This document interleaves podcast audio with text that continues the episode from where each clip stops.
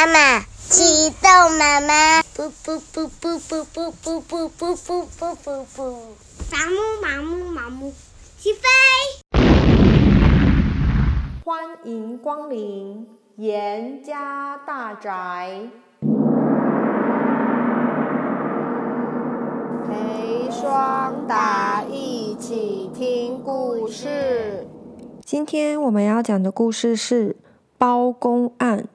五鼠大闹公堂，有一座山盘盘旋六百多里，紧接着洛阳边界，深谷幽灵，很少看得见人迹，却常常有精灵在这个地方作怪。据说有一回，西天跑下五只老鼠，蜗居在这座山上，他们神通广大。有时候变成老人，有时候化作男人，出来诈骗旅客的钱财。五只老鼠以大小排名，分别叫做鼠一、鼠二、鼠三、鼠四和鼠五。这天，鼠五化成一个客店老板，在山前迎接过往的旅客。正好有一个秀才叫做施俊，带着家童小二，要到京城参加科举，经过这儿住了下来。鼠五暗地在酒里喝了一口毒气，递给施俊喝。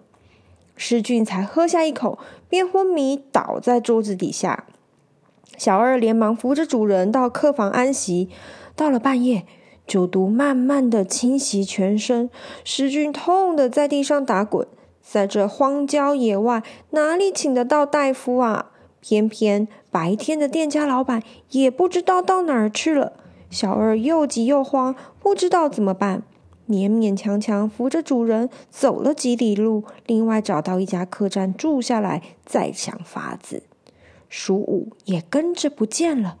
原来他化成了施俊的模样，跑到施俊的家，准备骗他的全部家当。而施俊的妻子看到夫丈夫离开家十几天就回来，那就很奇怪的问他：“你怎么回来了呢？”鼠五笑着说：“我到京城路上，听说科举已经考完，只好转头回来。”施俊的妻子又在问说：“那小二呢？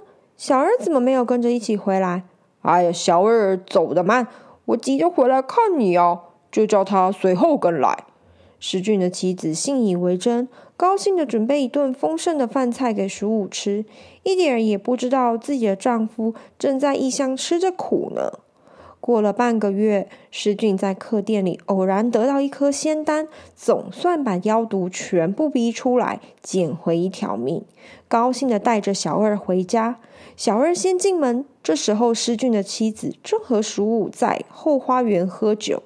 他一听到小二回来，就出来问说：“你怎么到这个时候才回来呢？你的主人早就回来了。”“呃，夫人还说酒呢。”主人差点就不能回来了，啊？哪个主人？夫人，你真会开玩笑诶。上京考试的主人呢？小二，你在路上偷懒，不快些走路，主人早就在半个月前就回来了。你在说什么呢？什么什么？主人和我白天一起赶路，晚上一起睡觉，寸步不离。夫人怎么说？主人已经先回来了呢？石俊的妻子也觉得奇怪。石俊已经踏进大门了，抱着妻子哭了起来。鼠五看到石俊竟然活着回来，连忙赶到前厅，大声说：“是谁？是谁调戏我的妻子？”石俊大怒，跑向前去跟鼠五打了起来，结果被鼠五赶出家门。左右邻居知道了这件事情，惊讶得不得了。也分不出谁是真的施俊，谁是假的施俊。施俊没办法了，只好向岳父求救。施俊的岳父带着状子赶到王丞相府衙告状。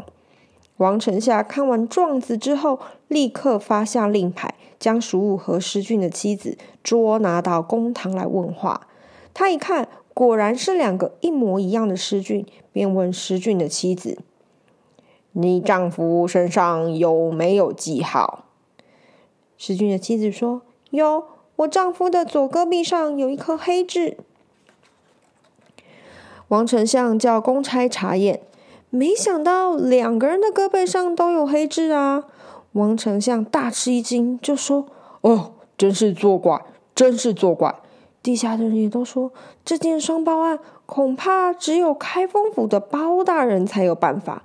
可惜他老人家这会还在边地没回来呢。”王丞相没有办法，只好把两个师俊都押进牢里，等明天再审。十五在牢房里偷偷的点起一炷香。袅袅香烟渐渐地升上了云端，山上的四个鼠精看到，知道老妖出事了，立刻派鼠四下山，变成了王丞相的模样。第二天清早，坐在公堂上，叫人押出施俊两个人，把真师俊狠狠地打了几十大板。施俊被打得血肉模糊，叫苦连天。突然，真的王丞相走进了公堂，看见上面也坐一个。跟自己一模一样，他吓了一大跳，连忙叫差役捉下来。属四也跟着叫差役捉拿真的王丞相。一时之间，公堂大乱。差役左边看看一个王丞相，右边看看还是一个王丞相。差役一会儿东一会儿西，却迟迟不敢动手。年纪最大的差役见识最广，建议大家说：“两位丞相真真假假，在这里争辩只有白耗功夫。”不如我们请皇上来分辨吧。仁宗知道了之后，宣两位丞相进朝廷。属四暗中做法，喷出一口气，仁宗的两只眼睛被气蒙住，看不清楚，只得将两人关进大牢。等晚上北斗七星升上来的时候，再断定真假。原来仁宗皇帝是赤脚大仙下凡，到了半夜，什么妖魔鬼怪都逃不出他的眼里。蜀四恐怕露出马脚，也点起一炷香。蜀三看到蜀四求救的信号，化作仁宗的模样，坐在了龙殿里。真仁宗这时候正要出殿，文武百官却看见两个一模一样的圣上。个个脸脸无血色，慌得连忙奏禀皇太后知道。皇太后镇定地说：“不要慌，皇上左掌上有山河纹，右掌上有社稷纹，看看哪个有，就知道真假。赤脚大仙手上的掌纹，谁也做不了假。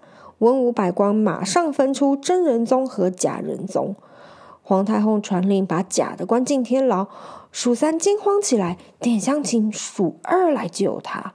属二变成了假皇太后，命令下面的人释放假仁宗。官员看到两个皇太后，两个仁宗，两个王丞相，两个师俊，到底该怎么办呢？这关仁宗也不是，放仁宗也不是。这时候，真仁宗立刻下令。召回在边地公差的包公，包拯接到圣旨，连夜赶回京城，接下这桩棘手的双包案。开封府衙里顿时出现了两个师俊，两个王丞相，两个仁宗，还有两个皇太后。属精知道包公有通天的本领，怕性命保不住，连忙烧香请老大鼠一起来救他们。鼠一飞到开封府，暗地下的说：“哼。”我也变成包老灰，闹一闹他的公堂吧。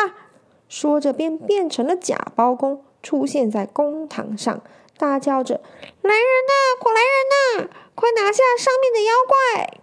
真包公大怒，吩咐贴身的属下紧守衙门，自己回到后厅的卧房，倒在一张阴阳床上，用被子把身子盖得密不透风。不久，就有两个天兵。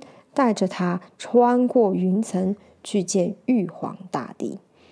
玉皇大帝查出是西方雷音寺的五只老鼠作怪，十分生气。这五只鼠怪，十万天兵天将也奈何不了，只有雷音寺宝盖笼里的一只玉面神猫才能够收服他。玉皇大帝就叫天天童呢，把雷音寺里面的玉面神猫给借出来，交给包公。等包公从阴阳床上悠悠醒来，已经过了五天。